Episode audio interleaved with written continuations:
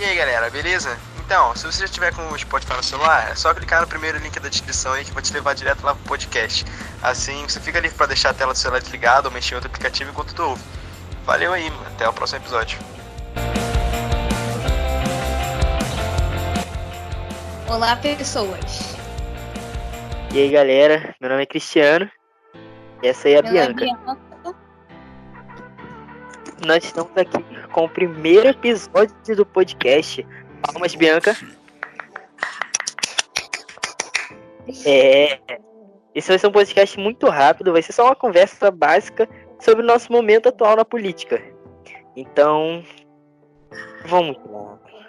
É, para começar, né, vamos passar uma informação que é irrelevante, mas vamos passar. É, eu, eu sou Cristiano, tenho 16 anos, prestes a fazer 17, e sou de direita. Meu nome é Bianca, tenho 15 anos e me identifico mais com a esquerda. É isso aí. Temos alguns atritos? Temos alguns atritos. Temos algumas. Vamos debater civiliza- É. civilizadamente. É, ninguém dá porrada no outro, então. Com calma. Vamos lá. Bianca, posso fazer a primeira pergunta?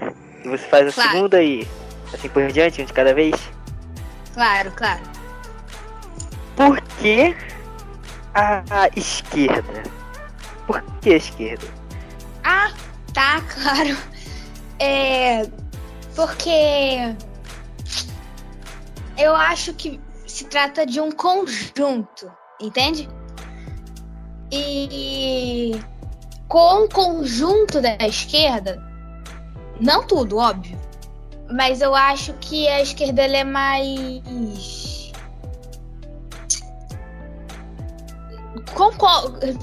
Faz eu consigo concordar com mais coisas, entendeu? Eu acho que a direita ela em algum, alguns posicionamentos eles se importam mais com com qualquer outra coisa a não ser vida de quem não é da elite, entendeu? Eu acho que a esquerda ela consegue dar voz para mais gente que não tem voz, entendeu?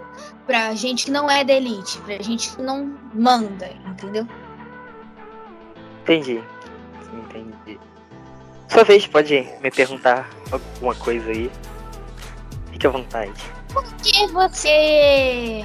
Se você votasse. Se você pudesse votar no, no- em 2018, você votaria no Bolsonaro. Por quê?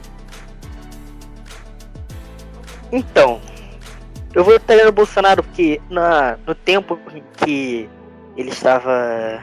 ele foi se eleger a presidente da república, ele sem dúvidas veio com uma ideia sincera, que ele, fa- ele falava qualquer merda, ele falava o que ele pensava que viesse na cabeça dele, assim, de primeiro ele falava. E o fato dele estar sempre atacando é, o PT, quer dizer, a esquerda, né? Porém, de preferência, vamos falar do PT. É, do, ele tá sempre atacando o PT. É, isso causou, como posso dizer, uma influência maior nele, porque a sinceridade e com o modo que ele veio para quebrar a esquerda, que ficou com a imagem falida. A esquerda ficou, para mim, a esquerda ficou com uma imagem muito falida com esses acontecimentos do Lula, PT, bah. Aí isso deu um levante gigantesco com ele e mais a internet que ajudou bastante. Eu acho que naquele tempo é, é por isso que eu apoiava ele. Que, e também porque eu, eu, na minha visão, acho que ele tinha, tinha uma equipe muito boa em alguns aspectos. Entendo, entendo. É, você acha que ele se elegeu é, muito pelo fato dele ter se posicionado em relação contra em relação aos governos anteriores, né? Com certeza, porque até porque ele fazia, é, ele falava o que nós, no caso a população, alguns, né, não todos, é, gostaríamos de falar a eles. Cara, era sincero, né? Ele xingava todo mundo lá dentro da câmara. Então. Entendo. É, você acha que. É porque ele veio com um discurso contra a corrupção muito forte, né, Cristiano? Sim, e é, ainda tem esse parada de corrupção. É, que tinha o, o, Sérgio Moro do lado dele, né, cara? O, o, cara principal, na minha opinião, no combate da corrupção foi o Sérgio Moro. E, e aí tu fala, tu pensa, pô, o cara quer combater a corrupção na política. Ele tá com Sérgio Moro? O que, que você pensa? Né? Aham. Uhum. É...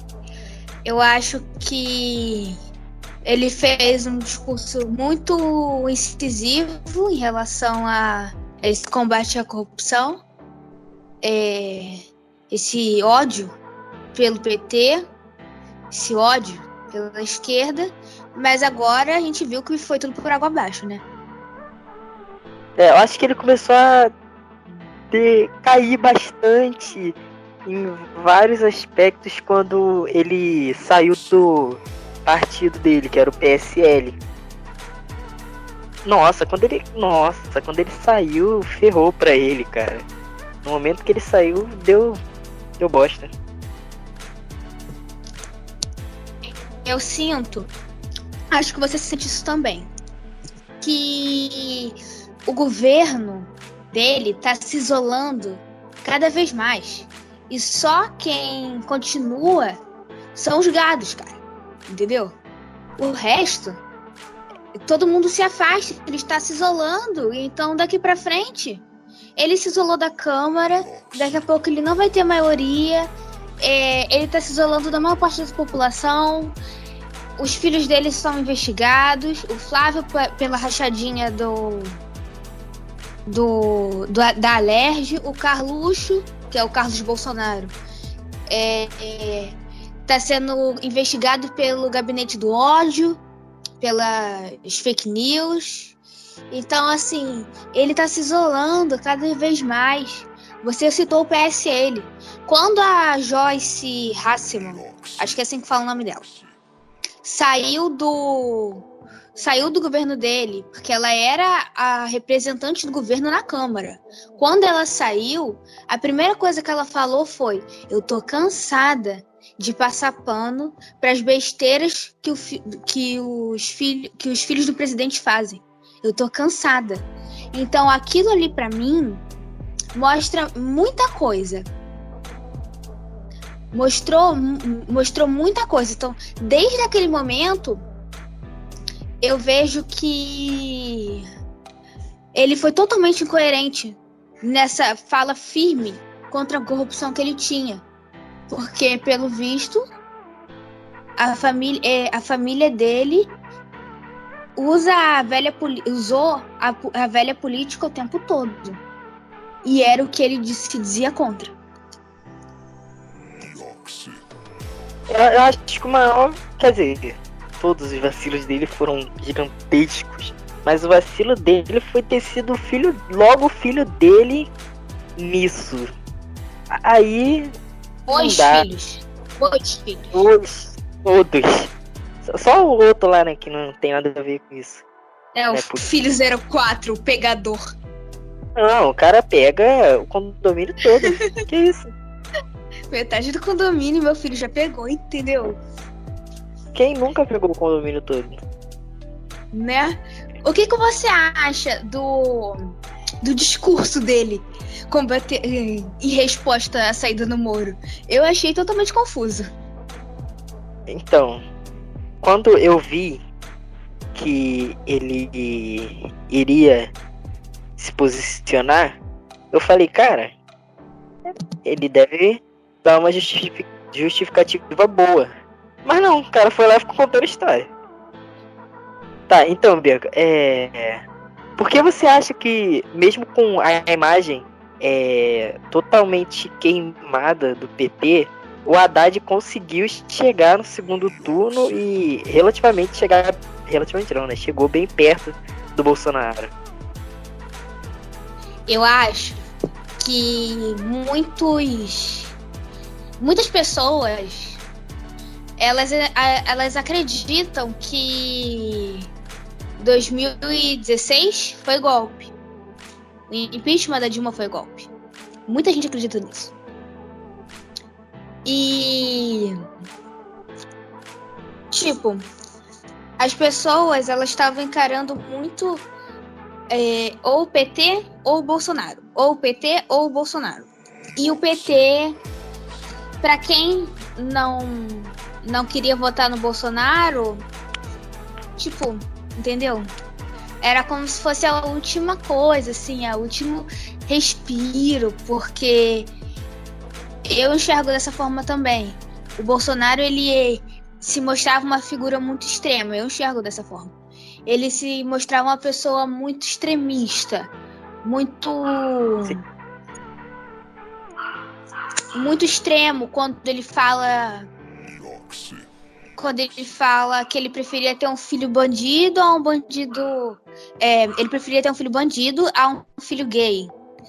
Ele é muito extremo quando ele fala isso. Ele é muito. E eu acho que conforme ele foi dando essas.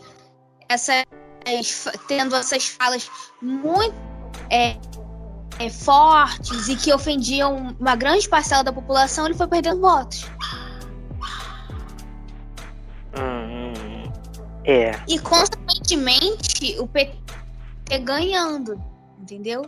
Ou então, é, as pessoas começaram a votar branco. Tipo, muita gente votou branco ano, é, ano retrasado. Muita gente. É, eu tava acompanhando isso também e realmente muita gente mesmo votou branco ou nulo, né?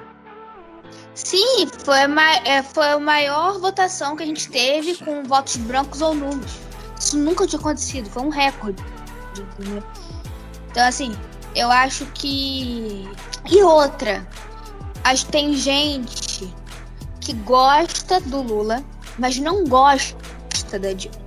Não, tipo assim, eles não são compactuantes do PT, são compactuantes do Lula. E eu acho que muita gente viu também o Haddad como o Lula por trás, entendeu? Tipo, Vou votar na Haddad, porque por trás vai estar o Lula. E eu gostei do governo do Lula, então é isso. Eu acho que muita gente pensou assim também. Você concorda? Concordo. Só que eu só não vejo sentido, né? Mas tudo bem. Porque mesmo. Cara, eu ainda. Sei lá, eu, um amigo meu, tava pensando com um amigo meu, e ele falou, ele teve a coragem de falar que o Lula roubou. Ah, sim, o Lula roubou. Tranquilo, tá? Foi corrupto. Mas ele ajudou. E o que você acha desse argumento? Você, como da esquerda, o que você acha desse argumento? Então, vamos lá. Eu, eu, me considero uma pessoa de esquerda, compactuo mais com a esquerda. Mas eu não sou petista. Eu não sou lulista. Ao sim, contrário sim. do que as pessoas acham, que toda pessoa que é contra o Bolsonaro é petista, eu não sou. Tipo, todo mundo fala isso. Tipo, ah, então você não vota no Bolsonaro, então você, então você é lulista. Então, gente, não é isso. Eu reconheço completamente que o Lula ah, ele roubou muito. Entendeu? Eu tenho, eu tenho certeza disso como todos os outros presidentes que vieram antes. E isso não fa isso não deixa ele inocentado, entendeu? Isso não tira a culpa dele. Por ah, porque todo mundo antes roubou, beleza, mas ele continua sendo culpado. Só que eu acho, ele foi preso pelo triplex, né? Eu acho que hum, o processo que o Moro montou não era. Não tinha prova, entendeu? Eram evidências. E evidências não são prova. Diferente. É bem diferente. Então eu acho que sim, o Lula roubou. Mas ele não. Não conseguiram mostrar por completo o roubo dele, entendeu? Então eu acho que a, a, a prisão dele, não vou dizer que foi injusta, mas eu acho que não foi por aquele crime que ele deveria ter sido preso, entendeu? Então, sim, Lula, o Lula roubou, o Lula deveria, o Lula deveria ter sido preso e foi. Só que não por um crime que foi completamente comprovado. Se ele tivesse sido preso por um crime que tinha 100% das provas, eu ia apoiar completamente. Porque, tipo, eu acho correta a, a prisão dele. Só não acho que pelo, pelo triplex, entendeu? Pelo triplex não é completamente correto. Eu acho que o, Lula, o Moro levou muito pro lado pessoal quando ele montou aquele processo, aquele processo de PowerPoint, entendeu? Tipo, mano, o que você tá fazendo, entendeu? Tipo, a gente monta coisa de PowerPoint. Tipo, eu uso o PowerPoint para apresentar trabalho. Entendeu? eu tô nesse de Moro, pelo amor de Deus, faz uma coisa melhor. É. Então, pra quem não sabe, é, foi por isso, né? A falta de, de provas que fez com que o STF tirasse o Lula lado de Bangu. Lado de Bangu não, de Curitiba. Bangu, olha só. Carioca, né, gente? Eu esqueci. É que tinha um que tava em Bangu, né, cara? Era o. O garotinho, eu acho. O Eike Batista tava onde? Ah, mano, não sei. É muito, é muito corrupção, entendeu? É, é muita gente. Muita gente envolvida nesse bagulho. Mas, então, é, você tem alguma pergunta ou. Eu não sei, eu acho que. Então, vamos lá, você me perguntou por que a esquerda? E eu te pergunto, por, por que a direita? Eu, eu me identifico não com a extrema direita, tá? Não vamos confundir. Porque é, tem gente que pensa... sou a favor da esquerda, não. Gente, PCdoB, comunismo, socialismo. Gente, por favor, não, tá? Não vamos confundir as coisas. Eu tô mais pra. Eu tô mais pra direita centro. É tipo, tem coisa da. É, a maioria das coisas é, que eu compactuo são da direita. Porém, com certeza há, há várias coisas da esquerda que eu também é, aprovo, acho justo, certo. E. Aham, uhum, eu, compacto, eu, tô, eu compactuo da sua ideia. Eu também tenho coisas que discordo da esquerda e concordo na direita. Acho que todo mundo, né? Ninguém consegue concordar 100%. O Bolsonaro pensa diferente, hein? Mas vamos lá. É. Uma outra pergunta. É.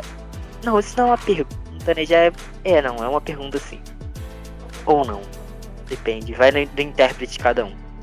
É. Você acha que esse vacilo de ter tirado o. O Sérgio. O Sérgio Muro não, né? O Valeixo do. Da. Do cargo geral da Polícia Federal pode resultar no impeachment, ainda mais com ele confirmando com Sérgio Moro de que iria envolver sim a política na Polícia Federal? Sim. É, porque, pelo que eu tenho visto, isso é um crime de responsabilidade. Porque ele quer intervir politicamente, por interesses políticos, numa investigação que, que ele não tem nada a ver, ele não pode interferir. E ele quer saber, ele quer. Por quê? Os filhos dele estão na reta, entendeu? E ele quer intervir, ele não pode fazer isso. Porque se ele faz isso, ele tá, tá, atent, tá sendo tipo assim, tirando a oportunidade de nós, brasileiros, sabermos a verdade. E ele veio com essa campanha de combater a corrupção, e isso que ele tá fazendo é o quê? É. Entende? Então, assim. É, eu diria que é passível de, de impeachment, sim. Se for realmente um crime de responsabilidade, eu acho que a gente tem que tem que lutar para que isso aconteça, o pessoal abrir um processo, porque investigar, porque ti, é, querer tirar o cara porque o cara tá investigando os filhos dele, eu acho que ele tá tirando a oportunidade de nós brasileiros, brasileiros é, sabermos a verdade, entendeu? O Flávio, ele estava bancando obra de milícia com o nosso dinheiro, na Lerge, com o nosso dinheiro. Com dinheiro de assessor fantasma, entendeu? Com dinheiro de assessor que realmente trabalhava, mas metade ia pro bolso dele e ele investia na milícia. Então, ele querer intervir nessas investigações, ele tá querendo tirar a oportunidade do brasileiro saber a verdade. Uhum. É. Então, assim, é muito errado. É muito errado. Ele, ele tá vacilando muito. Ele é nossa, ele, ele vacila desde o início, porém eram vacilos que. né? Nossa, ele vacilou muito, cara. Mas alguma pergunta também? Assim, ele querer, ele, ele querer protestar, não sabe? Vai E, e sobre a, domingo, a- ele vai andar por Brasília. Então, o que, que você acha sobre a, a AI-5? So- sobre ele ter ido lá. Ô, Cristiano, eu Fala. vou falar. é, ano passado, é, a gente estuda no nono ano a ditadura no Brasil e na América Latina. Cara, Sim. o AI-5, ele. Ele foi a, a, a época mais tenebrosa da ditadura, entendeu? Foi a pior época da ditadura. Te interrompendo rapidão, rapidão mesmo. É, para quem não sabe o que é AI-5, é o ato in- institucional de número 5. E para quem não sabe, foram 16 atos institucionais do exército na ditadura aqui no Brasil. Pode continuar, Bianca. E o, o ato institucional quinto, ele é o pior. Porque ali tirou o- qualquer resquício de liberdade de expressão que existia. Ali fechou o, o Congresso. Ali você podia tirar os direitos políticos de qualquer pessoa que você quisesse. Ah, Foi a época que a tortura ganhou mais força. Então, assim, o pessoal tá pedindo pra isso voltar e pra mim não faz sentido nenhum. É. Eu também não. Eu não entendi muito bem, não, o que a galera foi fazer lá, não. Até porque o, um- uma vez o Bolsonaro falou que democracia era tudo. E a AI-5, se- eu acho que não volta, né? Mas caso voltasse, seria totalmente não democrático. A população. Exatamente. E é, é o um ato governo. contra a democracia. É um ato contra tudo, no caso. É tipo. ah, tomar. Eles falam.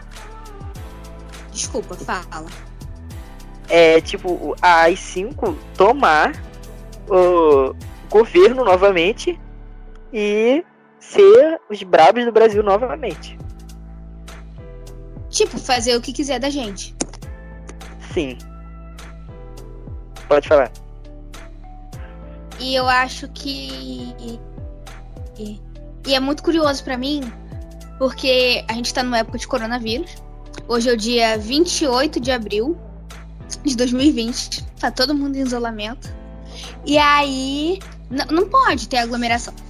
E aí eles vão lá, se reúnem e fazem um protesto pra volta da ditadura. Uma época de autoritarismo. Aí, eles estão lá, beleza, fechou, né? Aí a polícia vem e fala, não pode. E começa a mandar o povo pra casa. Aí eles falam assim, mas vocês estão sendo muito autoritários.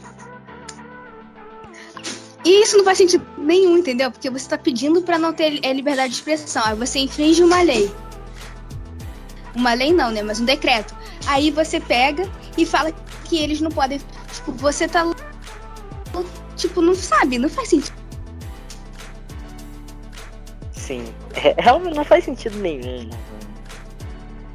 Cara, você acha que a política é, tem um, uma alma boa? Vai, é, tem uma alma boa lá dentro que vai poder dar um bom no Brasil de novo?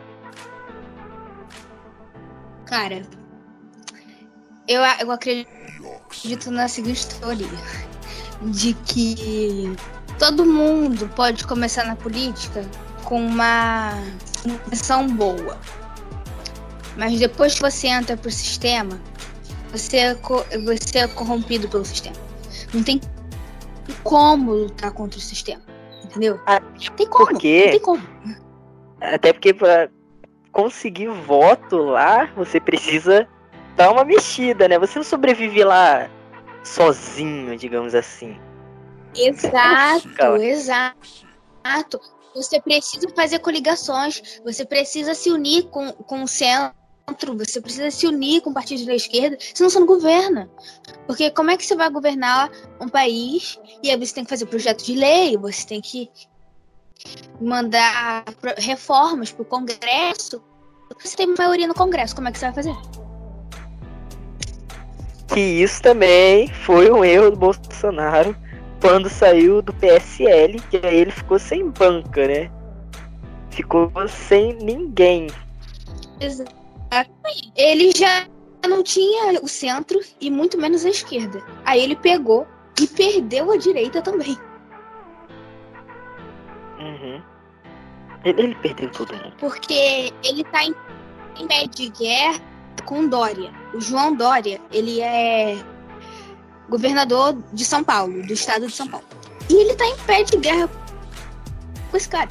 Mas esse cara é do PSDB, é um partido de direita. Com o Witzel também.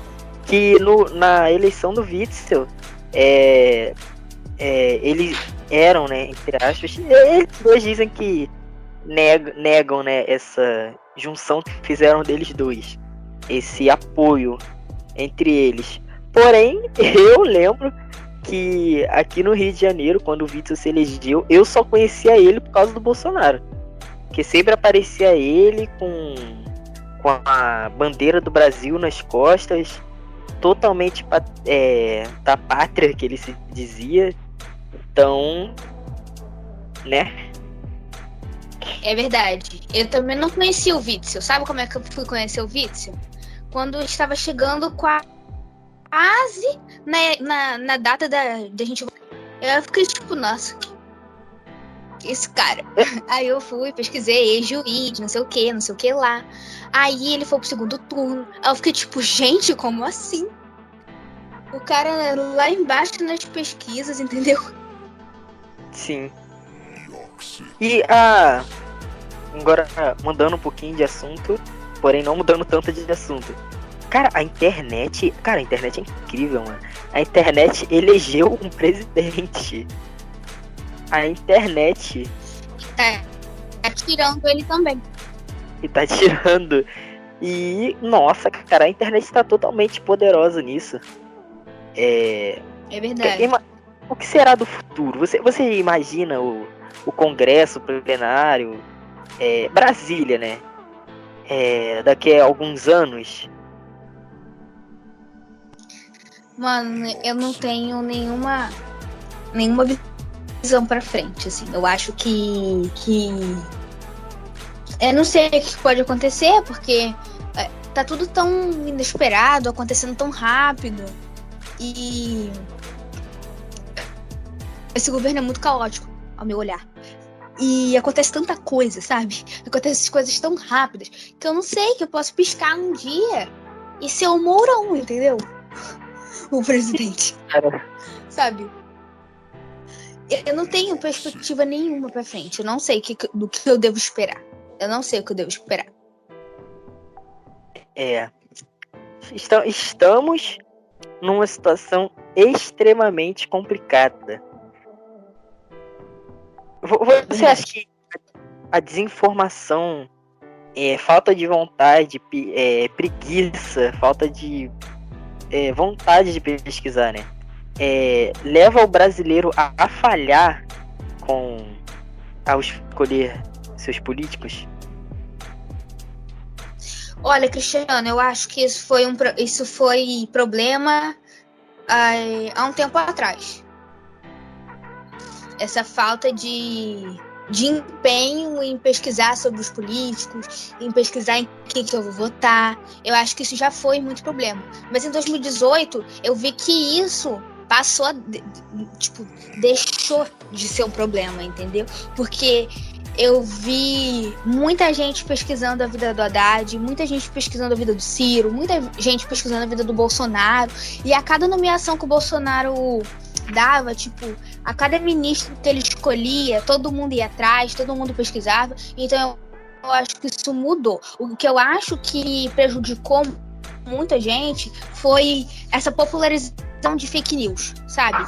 Essa desinformação, as pessoas acreditando que vai dar autismo, as pessoas acreditando que que a Terra é plana, as pessoas acreditando que existe um, uma conspiração comunista da Ursal, por exemplo. Então eu acho que essas fake news, essa coisa, essa, essa, esse pensamento conspiratório, ele ajudou a eleger o Bolsonaro e eu acho que prejudicou o Brasil.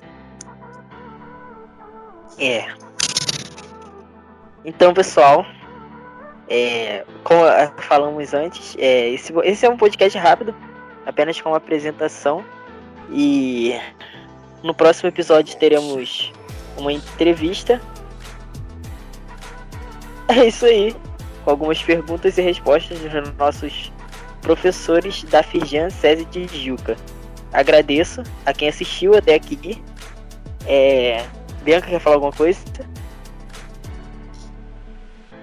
É, eu quero falar que esse episódio é só para vocês terem mais ou menos uma noção da nossa, do nosso posicionamento, de que apesar de a gente ter opiniões opostas, a gente se respeita, e eu acho que isso é muito importante nesse tempo de ódio que a gente está vivendo. Que aí daqui para frente a gente vai ver o que vai acontecer com esse podcast. É. Muito obrigado a vocês que assistiram. Valeu e até a próxima. Tchau.